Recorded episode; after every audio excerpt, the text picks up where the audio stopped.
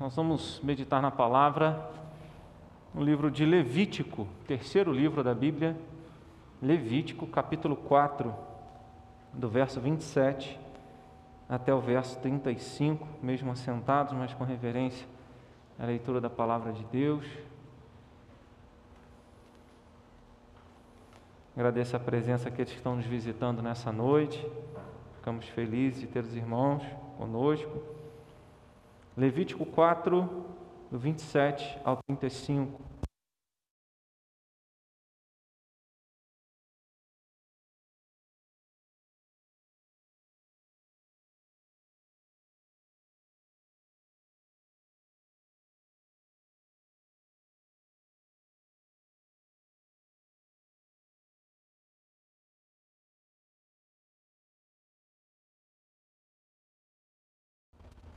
Levítico capítulo 4.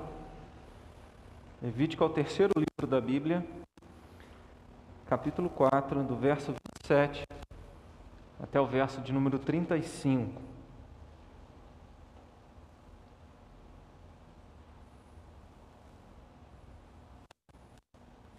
Diz assim a palavra de Deus.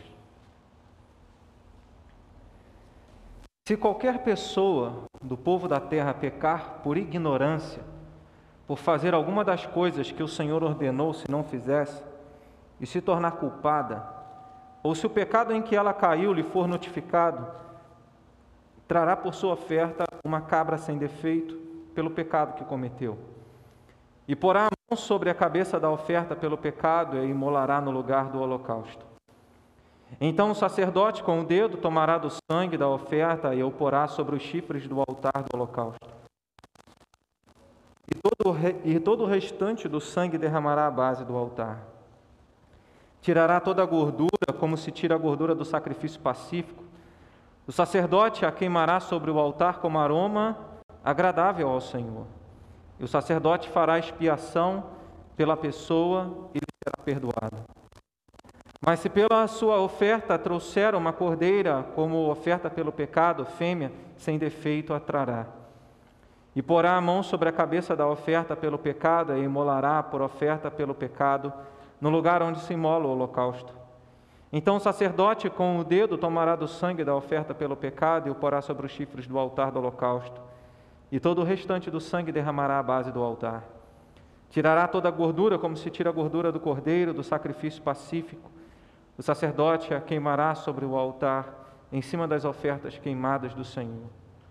Assim o sacerdote por essa pessoa fará expiação do seu pecado que cometeu e lhe será perdoado. Pai, mais uma vez estamos diante do Senhor, diante da tua palavra, e a nossa oração é que o Senhor fale ao nosso coração. Obrigado por esse privilégio, Pai. Perdoa os nossos pecados, Senhor, e ilumina a nossa mente, dá-nos entendimento da tua palavra nessa hora. Queremos também lembrar dos nossos irmãos pelos quais estivemos orando hoje pela manhã Lembrar da nossa irmã Gabriele, que o Senhor restaure a saúde, abençoe o antibiótico, a medicação que ela está recebendo, Senhor. Cura a tua filha, repreende essa infecção. Oramos pela nossa irmã Marilza Bessa, obrigado porque ela já demonstrou uma leve melhora, Senhor, na sua oxigenação, na diminuição da taxa da, da glicose, do açúcar, e pedimos que o Senhor continue operando na vida da tua serva Marilza Bessa, da Igreja Presbiteriana de Cordeiro e assim restaurando a saúde, Pai, da tua filha. Oramos também por cada idoso, Pai, cada pessoa que tem enfrentado lutas nesse tempo, seja na saúde física, emocional ou espiritual, que o Senhor fortaleça e renove, restaure, segundo o teu poder e a tua vontade. Oramos pela Dona Marli, Senhor, sogra da nossa irmã Andréia, mãe do nosso irmão Maico, que o Senhor esteja agindo sobre a saúde da tua filha, sarando, abençoando a medicação que ela toma e amenizando, Senhor, tirando, livrando das lutas, livrando do mal e restaurando a saúde da tua filha para que ela tenha condições melhores, ó Deus, e assim é, esteja bem. Nós quero orar também, Senhor, queremos orar também pelo sobrinho da nossa irmã Iraci, que pede oração. O Senhor conhece a necessidade dele e pedimos que o Senhor restaure, esteja provendo aquilo que ele precisa. E o Senhor conhece o que cada pessoa é, o que cada um de nós nessa hora apresentamos diante do Senhor, seja na intercessão por uma pessoa, pedimos que o Senhor visite essa vida, Pai, e cumpra os teus propósitos. E a nós nessa hora, dá-nos a beber dessa água viva. Assim nós oramos, em nome de Jesus. Amém. Amém. De boas intenções, o inferno está cheio, diz o ditado. Isso quer dizer, já parou para pensar no significado disso? Isso quer dizer que mesmo, nossas, mesmo nas nossas melhores intenções, as nossas intenções estão sujeitas ao julgamento divino. Porque se de boas intenções o inferno está cheio, ou seja, pessoas bem intencionadas são lançadas lá, Deus julga as nossas intenções, por melhores que elas sejam. As nossas intenções estão debaixo do juízo divino. E que ainda que as nossas intenções sejam boas, e aí um outro significado também dessa frase, ainda que nós tenhamos as melhores das intenções, o resultado das nossas ações também são julgados. Então, não é uma questão das intenções, são as ações. Porque quando se diz de boas intenções o inferno está cheio, é porque as nossas intenções, ainda que sejam boas, levam a ações, muitas vezes ruins, danosas, pecaminosas. E sobre as nossas ações estão os juízos de Deus. Deus julgará as nossas atitudes.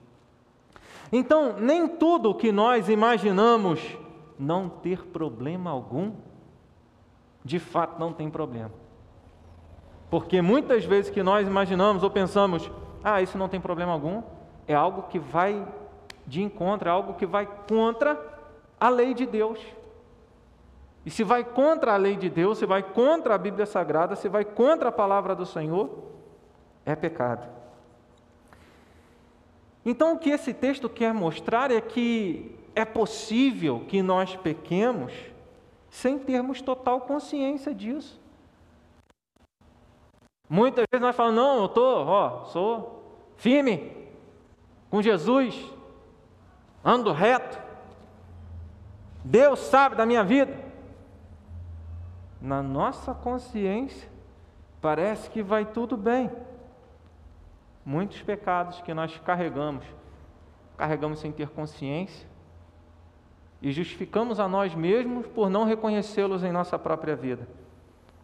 Então, esse texto, quando ensina que pessoas que pecaram sem terem a consciência de que aquilo era pecado, necessitavam oferecer um sacrifício, nos ensina que Deus não inocenta ninguém ainda que alguém tenha falhado sem saber que era errado. Da criança, do bebezinho até o mais idoso. Ah, tadinho, ele não sabia. Não interessa. Transgrediu, está sujeito ao julgamento, ainda que a pessoa não tenha tido uma intenção ruim, ainda que ela não conhecesse o certo ou o errado. Se transgride a lei de Deus, está sujeito ao julgamento de Deus. Precisa ser purificado, precisa ser expiado, precisa ser perdoado, precisa ser lavado. Esse texto, Levítico 4, terceiro livro da Bíblia, o terceiro livro de Moisés. O primeiro fala sobre a origem de tudo. O segundo, o próprio nome diz, Êxodo, fala sobre a saída do povo de Deus do Egito, sobre como Deus dá os dez mandamentos, que é a lei moral, princípios que devemos seguir. Fala sobre as orientações e a construção do tabernáculo, do lugar onde Deus se relacionaria com o povo. O livro de Êxodo termina com a conclusão da obra do tabernáculo e com tudo, todos os utensílios. O livro de Levítico, como o próprio nome diz, ele tem a proposta de falar sobre o ministério levítico. Ministério levítico, entenda ministério sacerdotal. Quando Deus separa Arão e os filhos dele, para que Arão e os filhos dele mediassem o relacionamento entre Deus e o povo. Arão, Arão e seus filhos estariam diante de Deus, fazendo os sacrifícios diante de Deus para que o povo pudesse manter um relacionamento com Deus. E por que Levítico? Porque Arão era descendente de Levi, uma das tribos de Israel que não foi contada como tribo porque pertencia ao Senhor. Deus separou a tribo de Levi. Então a tribo de Levi fica como sendo para Deus para ser sacerdote para que essa tribo fosse uma tribo que, que fosse instrumento de Deus na mediação entre Deus e o povo. Então, o livro de Levítico fala sobre a função e o ministério dos sacerdotes, como eles deveriam fazer os sacrifícios para que os pecados do povo, os seus próprios pecados e os pecados do povo fossem perdoados e eles pudessem então ter um relacionamento com Deus. Ao falar e ensinar sobre isso, certamente o livro de Levítico não é apenas um livro apenas para os sacerdotes, apenas para a tribo de Levi, para os levitas. O livro é para o povo de Deus. Porque ele faz um chamado também, ao mesmo tempo que ele aponta a necessidade de se purificar dos pecados, ele faz um chamado à santidade. Então, quando a gente lê no capítulo 11, verso 44 e 45, ele diz assim: eu sou o Senhor vosso Deus. Portanto, vós vos consagrareis e sereis santos, porque eu sou santo. E não vos contaminareis por nenhum enxame de criaturas que se arrastam sobre a terra. Eu sou o Senhor, que vos faço subir da terra do Egito, para que eu seja vosso Deus. Portanto, vós sereis santos, porque eu sou santo. O livro de Levítico faz um chamado a uma vida santa, a uma vida de retidão, de obediência à vontade de Deus. Mas ele também revela, em virtude de tantos sacrifícios que eram necessários serem realizados, a nossa completa impotência, a completa impotência do povo em purificar a si mesmo, em fazer com que Deus fosse aplacado em sua ira, ele pudesse por si só estar diante de Deus. E aí Deus estabelece um dia no ano, está lá no capítulo de número 16, verso 34, ele estabeleceu. O capítulo 16 todo fala sobre a expiação, o, o dia da expiação, né? e, e esse dia da expiação seria uma festa celebrada anualmente. E aí, lá no verso de número 34, ele fala que isso seria para sempre, para que os pecados do povo fossem perdoados. Ainda que passasse desapercebido e ninguém entregasse um sacrifício, em termos individuais, particulares, um sacrifício a Deus, como suplicando o perdão de pecados, como a purificação dos seus pecados, Deus estabeleceu um dia para que os sacerdotes fizessem a purificação dos pecados de todo o povo, para mostrar o quê? Que todos eram pecadores. Para mostrar que todos precisavam dessa expiação.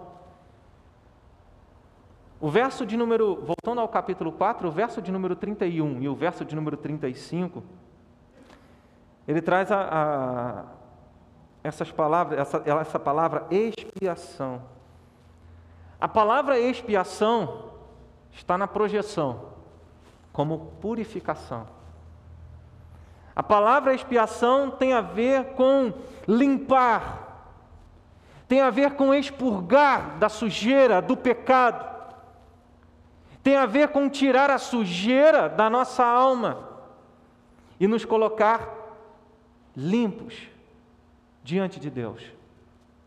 Porque Deus é santo, ensina a Bíblia como um todo e o livro de Levítico especificamente, mas nós sabemos que nós pecamos. E o que esse texto quer nos mostrar é que, ainda que nós não tenhamos a consciência do nosso pecado, não quer dizer que eles não existam.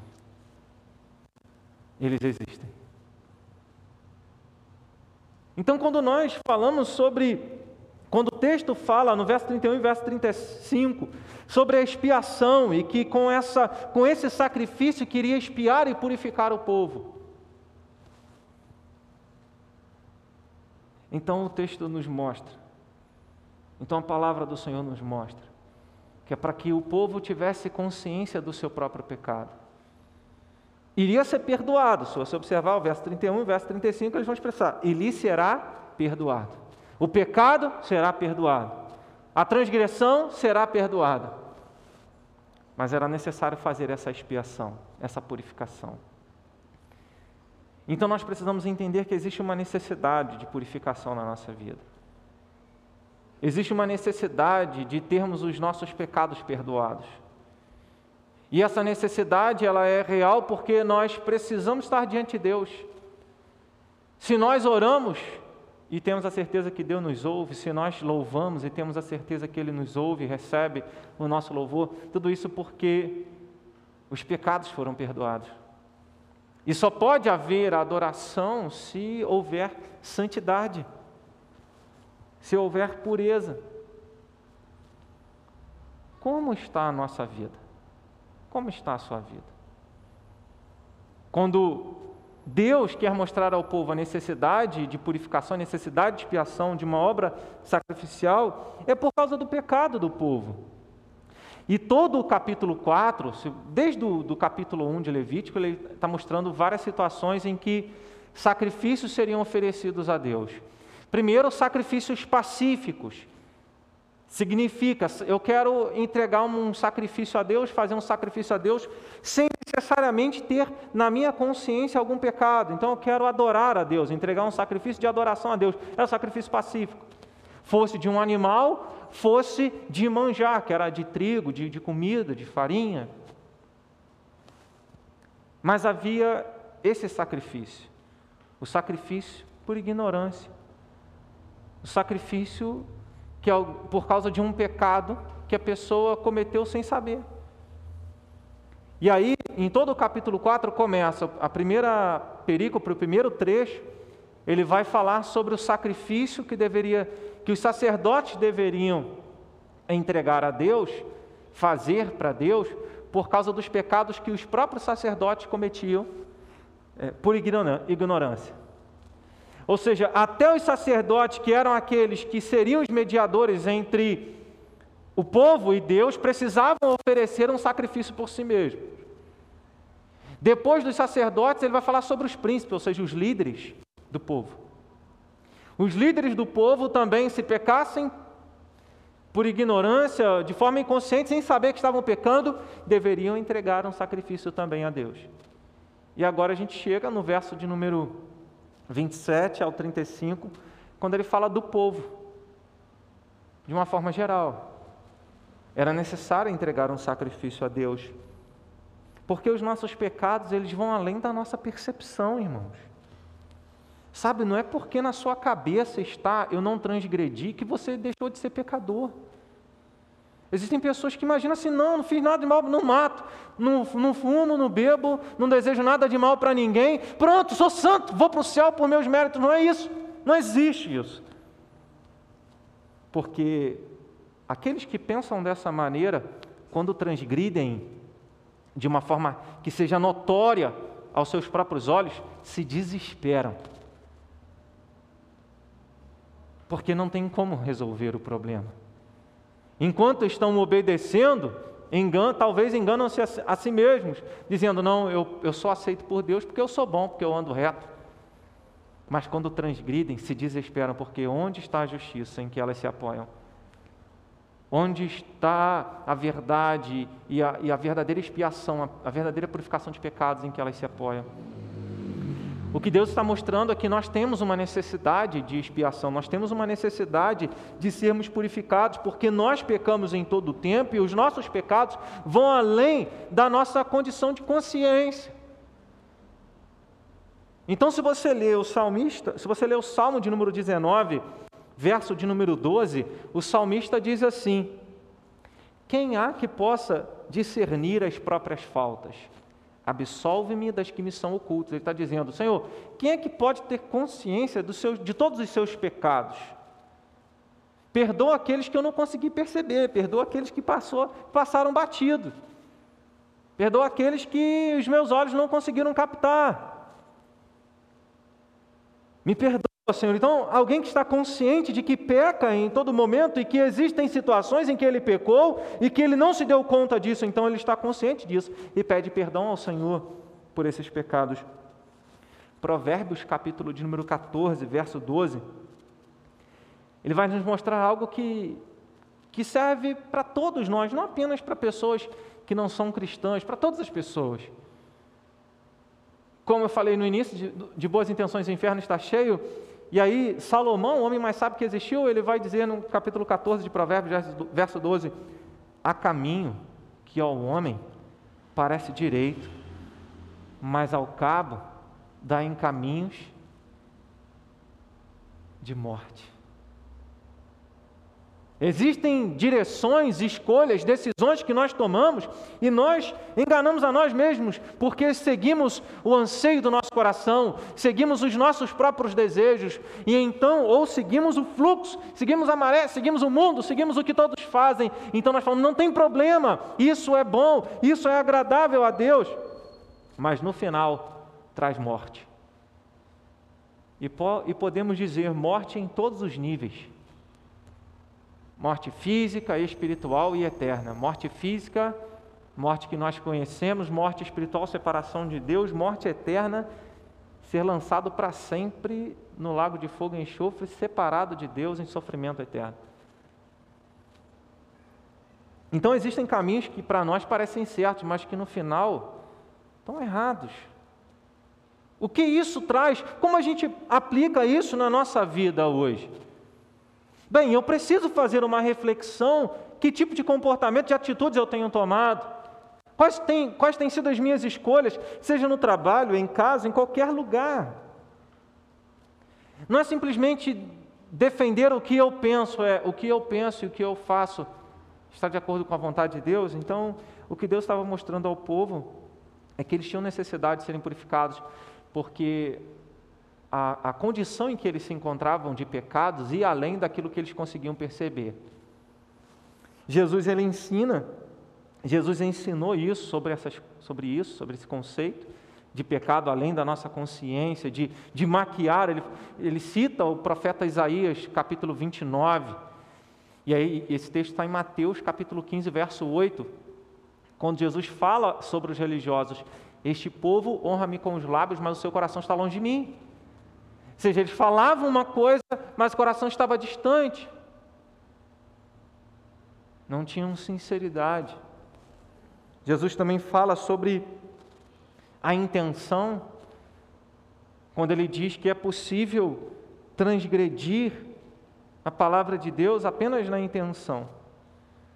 E ele fala sobre isso, tratando do adultério, em Mateus capítulo 5, verso 28, dizendo: Se você tiver a intenção, você cometeu adultério. Devemos ser purificados por cada pecado. Observa o verso 28. O verso 28 ele diz: Ou se o pecado em que ela caiu, que a pessoa caiu, lhe for notificado, trará sua oferta, por sua oferta, uma cabra sem defeito, pelo pecado que cometeu. Eu quero destacar o finalzinho do verso 28, quando ele fala no singular. Ele não diz por um pecado que cometeu, ele diz pelo pecado que cometeu. O pecado tem nome, é um pecado específico. Cada pecado nosso precisa ser castigado. E todo aquele que peca, seja o pecado que for, precisa ser purificado. Então nós devemos ser purificados. O artigo definido no final do verso de número 28 é para nos lembrar que Deus não tolera nenhum pecado, nem mesmo aqueles que nós cometemos sem saber que cometemos. Que todos os pecados, eles estão sujeitos à ira de Deus, seja pequeno, seja grande, e precisam ser punidos. Então, imaginar que nós estamos isentos disso, que não é para nós, ah, se tal pessoa tivesse aqui, ah, se tal pessoa tivesse ouvindo esse sermão para todos nós. E é importante pensar que a necessidade da expiação, a necessidade da purificação, suplanta a nossa consciência tranquila. O que eu quero dizer com isso? A necessidade que nós temos de purificação dos nossos pecados está acima da sua consciência tranquila. Não é a sua consciência tranquila que determina se você pecou ou não, se você está agradando a Deus ou não. Percebe? Porque uma pessoa ela, ela, tinha uma consciência tranquila. Mas com a consciência tranquila, se não fosse a expiação, se não fosse a purificação, iam de consciência tranquila para o inferno. Então lembre-se disso, não é a minha consciência, eu estou de tem gente fala, eu estou de consciência tranquila diante de Deus. Como se isso nos justificasse. Mas não é uma consciência tranquila diante de Deus que nos justifica, porque, perceba, existem dias que nós não estamos de consciência tranquila. e se você se permite justificar a si mesmo nos em que você está com a consciência tranquila, eu imagino o quão terrível será para você nos dias que você não tiver a sua consciência tranquila. Se a justificação e a purificação que você precisa é baseada na sua consciência tranquila. Então, a necessidade da purificação, ela vai além, ela derruba, ela põe por terra qualquer consciência tranquila. Então, não é pela consciência tranquila que nós entramos no céu. Não é pela consciência tranquila que nós seremos aceitos por Deus. Então, a necessidade de expiação é por causa do pecado. E do pecado até as últimas instâncias, até mesmo aqueles que nós cometemos sem saber que cometemos. Segundo, a necessidade da purificação é porque nós não podemos purificar a nós mesmos.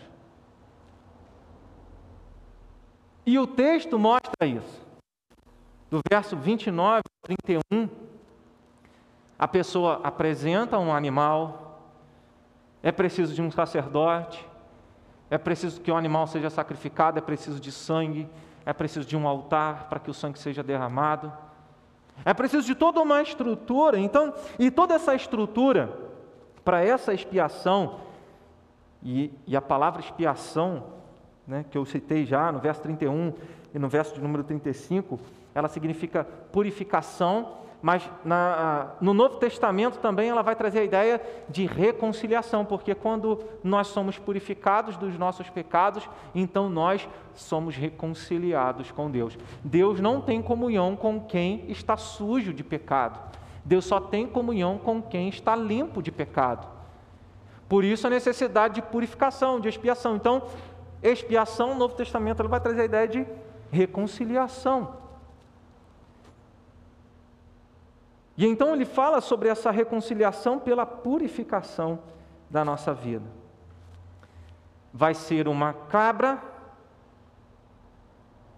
vai ser uma ovelha que vai ser sacrificado. E aí, o que for o animal, então precisa de um animal, precisa de um sacerdote, do sangue desse animal, do altar do holocausto. Todos esses elementos não estão no pecador. Todos esses elementos, seja o sacrifício, seja o sangue do animal, seja o altar ou o sumo sacerdote, não é produzido pelo pecador. E isso é importante a gente entender, porque às vezes nós achamos que alguma coisa que nós façamos vai melhorar o nosso, vai dar um crédito para a gente diante de Deus. Bem, eu fui na igreja domingo, Senhor. Olha aí, ó, considera que eu fui na igreja. Mas não é assim. Todos os elementos externos revelam que nós não temos condições de nos reconciliar com Deus. Nós não temos condições de chegar diante de Deus e falar assim: Senhor, atende a minha oração. Senhor, me ouve. Não podemos estar diante dele por nós mesmos. Imaginamos que as nossas boas obras, podemos imaginar que a nossa ignorância, falta de conhecimento, que as nossas boas intenções, que as nossas justificativas, tem muita gente aí que fica assim, ah, mas eu não fiz isso por causa disso, daquilo outro. Sabe justificar o pecado? Senhor, eu fiz isso porque eu fui levado a fazer isso. Eu fiquei refém da situação acabei tendo que pecar. Tive que pecar, não teve outro jeito. Então, existem pessoas que se justificam, que acham que estão isentas, se absolvem a si mesmas por causa das suas justificativas. Mas nada, nem as nossas boas obras, justificativas, falta de conhecimento sobre o que é certo e o que é errado, boas intenções, nada nos justifica diante de Deus, nada pode nos absolver diante de Deus. Paulo tinha consciência disso e explica isso, e o Novo Testamento mostra isso, trazendo luz sobre essa ideia desse texto que nós estamos é, estudando essa noite, pensando nessa noite. Então, em Romanos capítulo de número 7, no verso de número 18 e 19, Paulo ele vai falar algo que muitas pessoas conhecem. Ele diz: Olha, o bem que eu quero fazer, eu não consigo. Mas o mal que eu não quero fazer, esse eu acabo fazendo. Então ele reconhece que nele não havia a condição de fazer o bem. Embora ele conhecesse e tivesse o desejo, mas ele não tinha a condição de fazer aquilo que era a vontade de Deus, ele acabava pecando, acabava transgredindo. Ele diz: O querer o bem está em mim, não, porém, o efetuá-lo. Está em Romanos 7, 18 e 19. E ele também acrescenta em Gálatas, capítulo 2, verso 16, o seguinte: Sabendo, contudo, que o homem não é justificado por obras da lei, ou seja, pela obediência à Bíblia, e sim mediante a fé em Cristo Jesus. Também temos crido em Cristo Jesus para que fôssemos justificados pela fé em Cristo, e não por obras da lei, pois por obras da lei ninguém será justificado. Então, quando nós imaginamos que vamos à igreja, entrega o dízimo, ajuda alguém, dou uma cesta básica, faço bem para uma pessoa, estendo a mão, abraço, visito, oro, choro junto. E a gente entende que de alguma maneira Deus considera isso para. Não, você construiu lá dois tijolinhos. Precisamos lembrar o que Jesus ensina em Mateus capítulo de número 5 sobre ajuntar tesouros no céu. Não tem a ver com soteriologia. Quando a gente fala soteriologia, a gente está falando de salvação. Não tem a ver com salvação. Não tem a ver com um estudo sobre a nossa salvação. Tem a ver com a disposição que Jesus ensina em outro lugar, uma vida dedicada a Ele.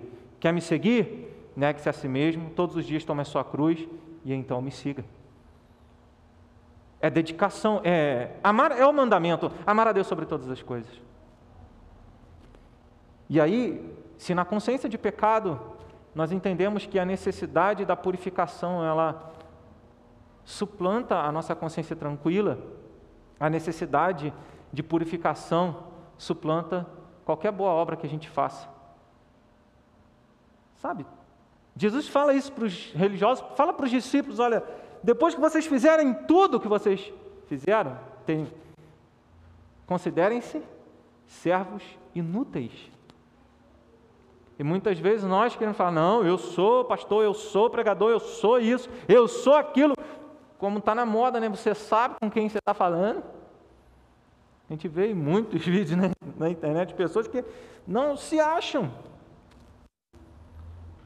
Quem sou eu? Paulo diz: Jesus Cristo veio ao mundo para salvar os pecadores, dos quais eu sou o principal.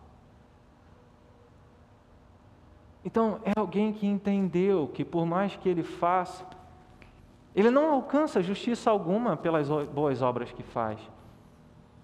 E então, se tudo que eu faço, se a gente para aqui, que tormento. Certa vez os discípulos falaram para Jesus, quando Jesus fala que dificilmente um rico entraria no reino dos céus. E aí eles viram para Jesus e falaram: Senhor, sendo assim, quem pode ser salvo? Porque todos nós temos ambições terrenas. Ele fala, sendo assim, quem pode ser salvo? Aí Jesus fala, os impossíveis para os homens são possíveis para Deus. E Deus pode salvar. Em outras palavras, aquele jovem rico que achou que poderia ser salvo com todas as suas boas, com todas as suas boas obras, todos os mandamentos ele cumpria desde a sua juventude. Ele só poderia entrar no céu pela graça de Deus, pela obra de Jesus, e não por suas próprias obras. Então, a necessidade de purificação ela vai além da nossa capacidade de fazer boas obras, porque você faz uma boa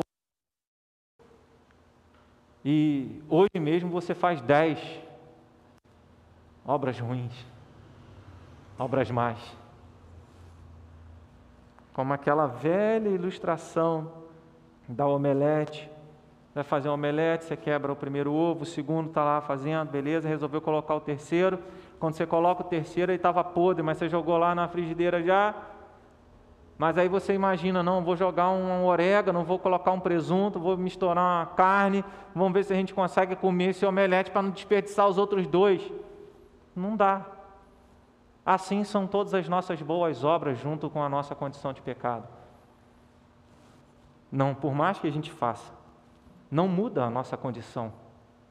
Então a necessidade de purificação continua. E isso é, isso é difícil porque até aqui a gente fica com medo. Senhor, o que, que eu posso fazer então? Não tem nada que eu faça. Não tem nada que você faça. Para que você seja aceito por Deus. E então a maravilha acontece. A graça se manifesta, a misericórdia de Deus se revela. E nós aprendemos nesse texto que não é a pessoa que provê tudo, que provê os meios para que ela fosse purificada, mas é Deus, porque ela estava perdida. Alguém teve que dizer para ela: Você pecou. Alguém teve que dizer para ela: Você precisa de um sacrifício. Você precisa ir ao sacerdote. Você precisa colocar a mão sobre a cabeça do animal e confessar os seus pecados. Se não fosse isso, a pessoa estaria perdida. Então, a necessidade, agora a gente começa a respirar e ter um refrigério na nossa alma. A necessidade da purificação é suprida em tudo por Deus. Na carta aos Hebreus, o autor ele ensina que o sangue de animais não pode nos purificar dos nossos pecados. Aí se você ler lá em Hebreus capítulo 10, verso de número 4. Então, por que Deus determinou que animais fossem sacrificados?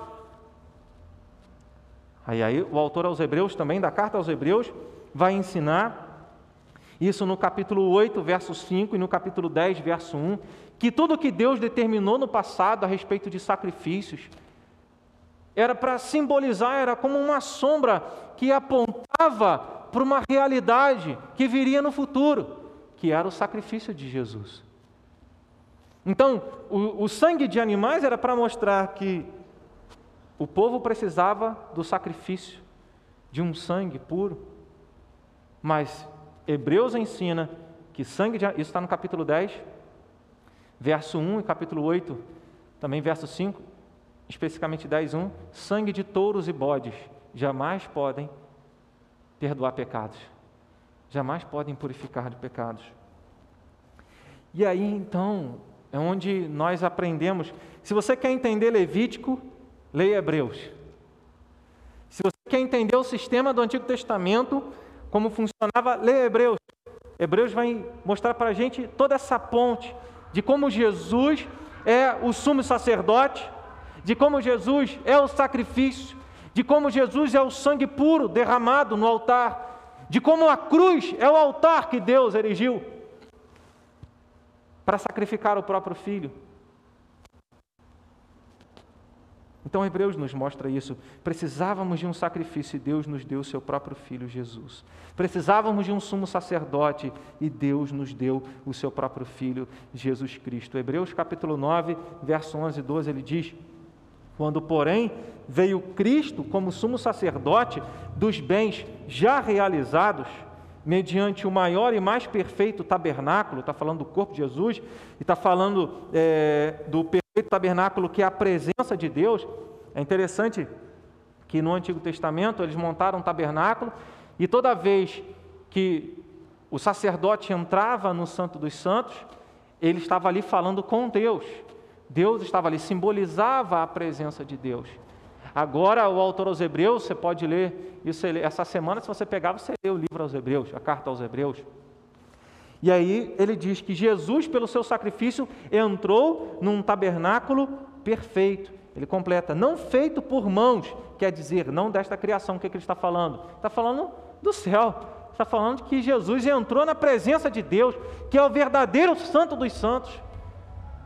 E ele fez isso sacrificando a sua própria vida no nosso lugar, não desta criação, não por meio do sangue de bodes e de bezerros, mas pelo seu próprio sangue, entrou no Santo dos Santos uma vez por todas, tendo obtido eterna redenção, eterno perdão. Ele nos purificou, ele expiou os nossos pecados de uma vez por todas. Então, tudo aquilo que nós precisávamos e nós não dávamos conta para que pudéssemos estar diante de Deus, Deus supriu isso para nós. A gente falha, a gente erra, e a gente não tem que ser displicente e negligenciar é, a obediência à palavra de Deus e displicente em relação à desobediência aos nossos pecados. Nós devemos buscar uma vida de santidade. Mas é preciso entender que, por mais que nós nos esforcemos, nós nunca conseguiremos e sempre seremos devedores. E a única maneira de encontrarmos paz e refrigério é entender que Jesus foi a providência de Deus para isso. E é lá em Colossenses, capítulo 2, verso 3 ao 15, ele diz: Paulo, escrevendo aos Colossenses, ele vai dizer: E a vós outros que estáveis mortos pelas vossas transgressões, pela incircuncisão da vossa carne, vos deu vida juntamente com ele, perdoando todos os nossos delitos, tendo cancelado o escrito de dívida que era contra nós e que constava de ordenanças, o qual nos era prejudicial, removeu inteiramente, encravando-o na cruz e despojando os principados e as potestades, publicamente os expôs ao desprezo, triunfando deles na cruz. A cruz é a manifestação máxima da graça de Deus, da misericórdia de Deus, da purificação que Deus nos deu. Quem fez isso? Deus. Quem pode? Nós reconhecemos que temos essa necessidade de sermos purificados dos nossos pecados. Quem fez isso? Deus. E aí nós percebemos, nós estávamos perdidos, Deus nos achou, Deus foi lá no Egito, libertou o povo de lá, levou o povo para o Sinai, para o Monte Sinai, deu os dez mandamentos, ensinou, deu a planta do tabernáculo, deu o ministério levítico, a forma como eles deveriam entender o que é certo e o que é errado, deu a maneira como eles deveriam cultuar a Deus, a maneira como eles deveriam se relacionar com Deus. Enfim, Deus proveu tudo, irmãos. E não foi diferente com a gente. Eu estava lá, perdidão no meu mundo, olhando para as estrelas, perguntando por que, que eu existia.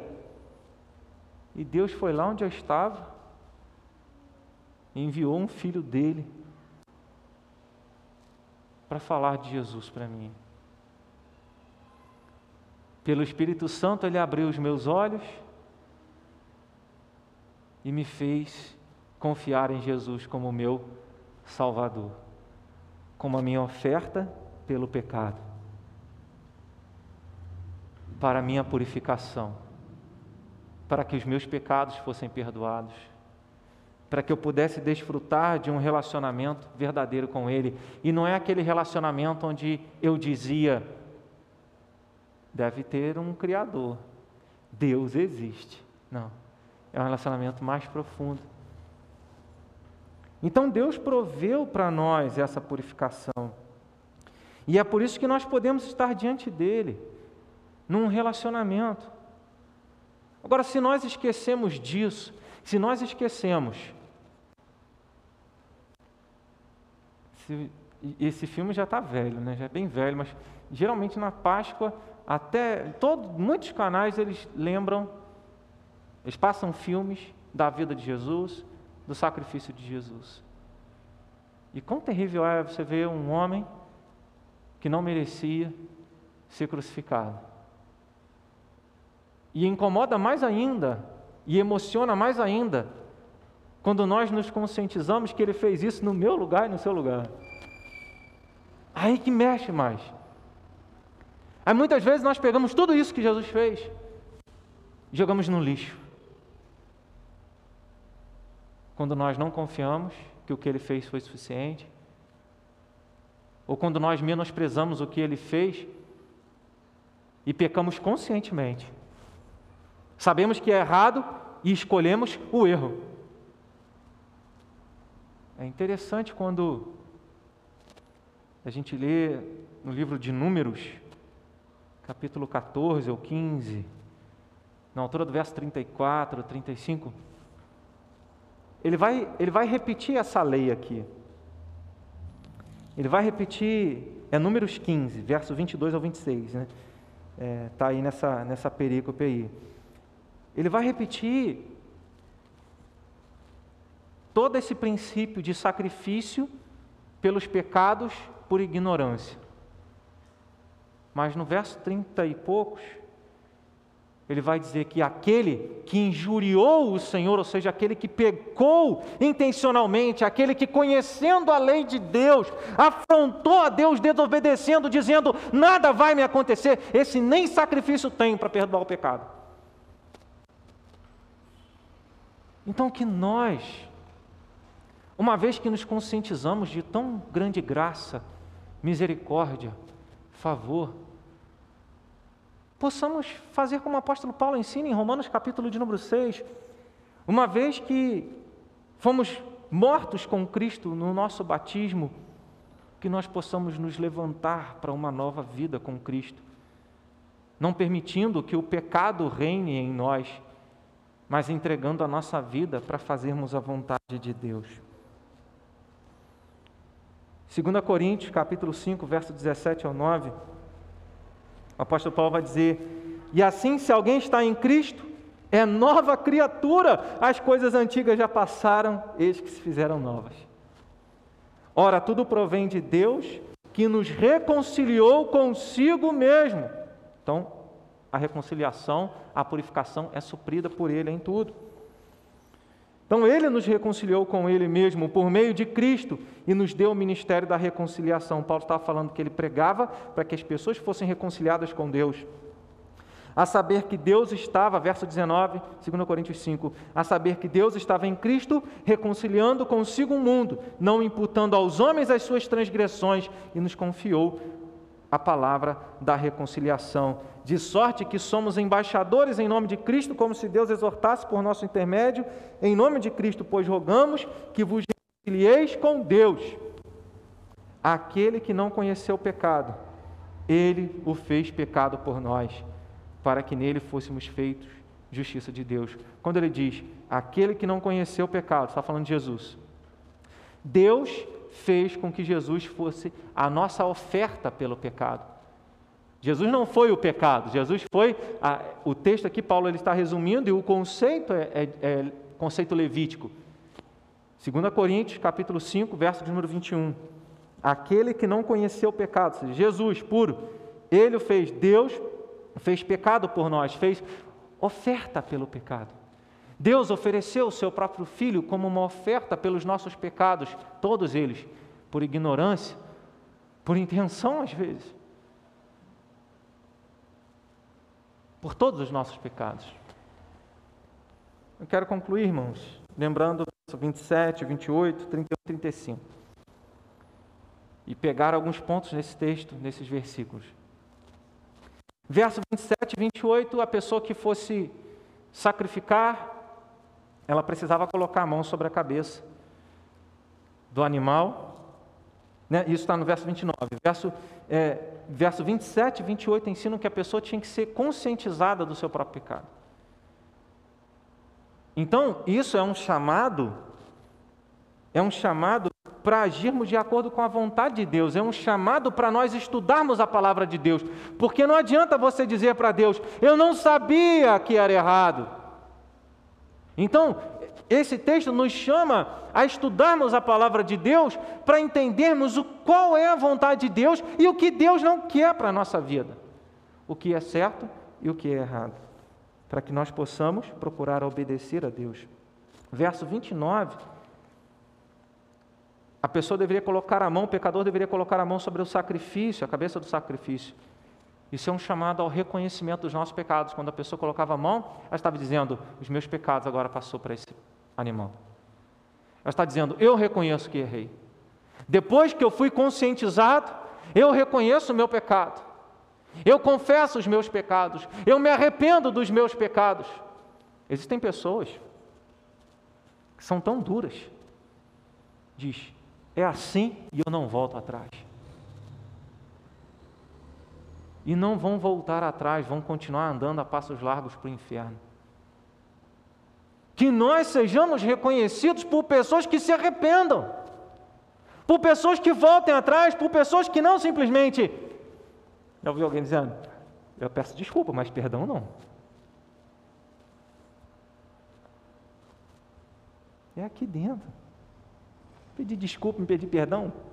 Você está duro do mesmo jeito, endurecido do mesmo jeito, petrificado do mesmo jeito, revestido não da graça de Deus, mas do pecado e da ira de Deus.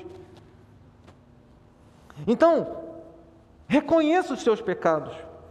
Verso 29 é um chamado ao arrependimento e o desejo de sermos é, santos, o desejo de sermos perdoados, o desejo de não desonrarmos a Deus e de estarmos diante dele. Verso de número 31, depois do sacrifício, depois da expiação feita, o que, que aconteceria? O pecador vai ser perdoado. Depois do sacrifício, o pecador é perdoado. E aí nós aprendemos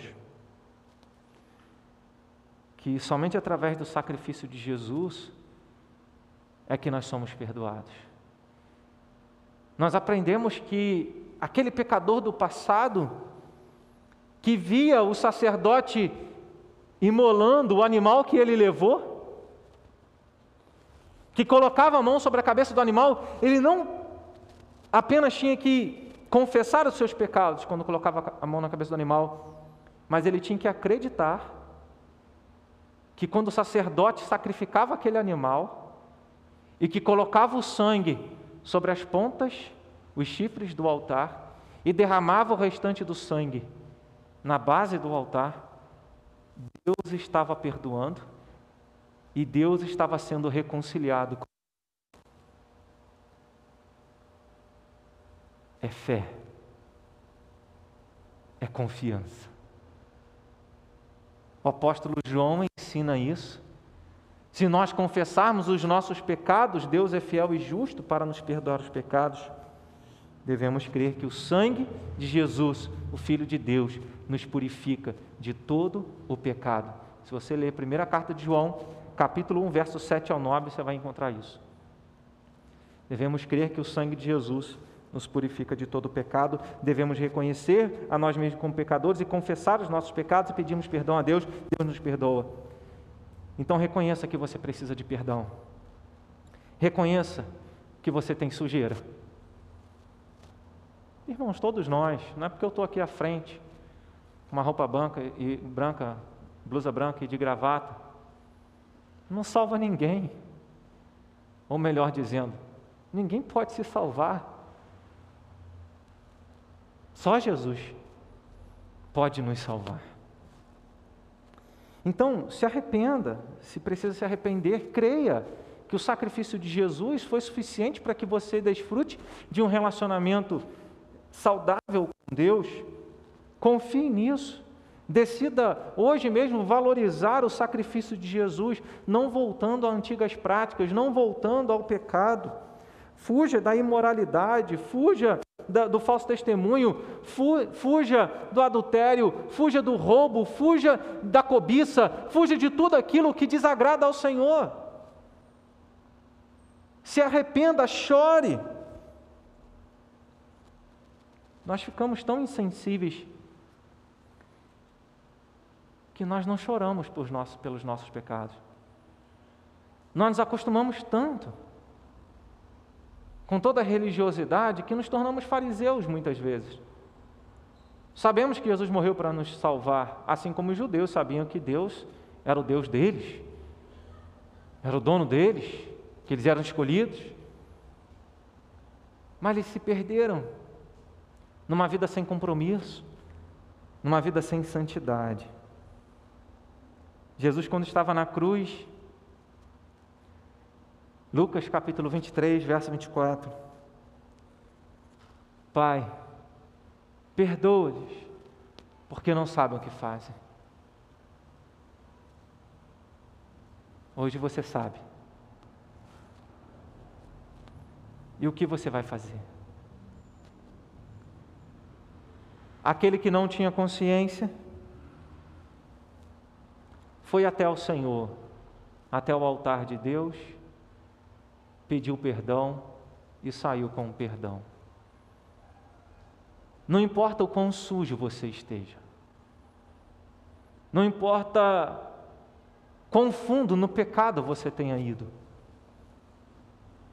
se você se arrepender dos seus pecados, se você confiar no sacrifício de Jesus, Deus perdoa os seus pecados, porque Ele não olha para você, Ele olha para Jesus. E aí então, olhando para Jesus, nós somos alvos do cuidado dele. Romanos 5, 9 a 11. Logo, muito mais agora, sendo justificados pelo seu sangue, seremos por ele salvos da ira. Porque se nós, quando inimigos, fomos reconciliados com Deus mediante a morte do seu filho, muito mais estando já reconciliados, seremos salvos pela sua vida. E não apenas isto, mas também nos gloriamos em Deus por nosso Senhor Jesus Cristo, por intermédio de quem recebemos agora a reconciliação. É por ele que você pode estar reconciliado com Deus, é por Ele que você pode, é por Jesus que você pode andar com Deus, é por meio de Jesus que você pode desfrutar de um relacionamento com o Senhor. Eu quero que você pense, não apenas nessa noite, mas nessa semana, que você estava perdido nos seus valores e ideologias, mas Deus abriu o seu entendimento.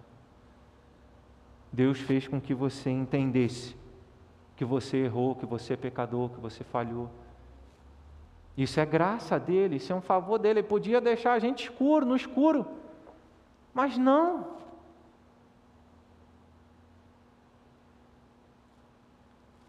E aqui eu lembro até da minha família, de vez quando eu cito, né? Lembro das minhas histórias.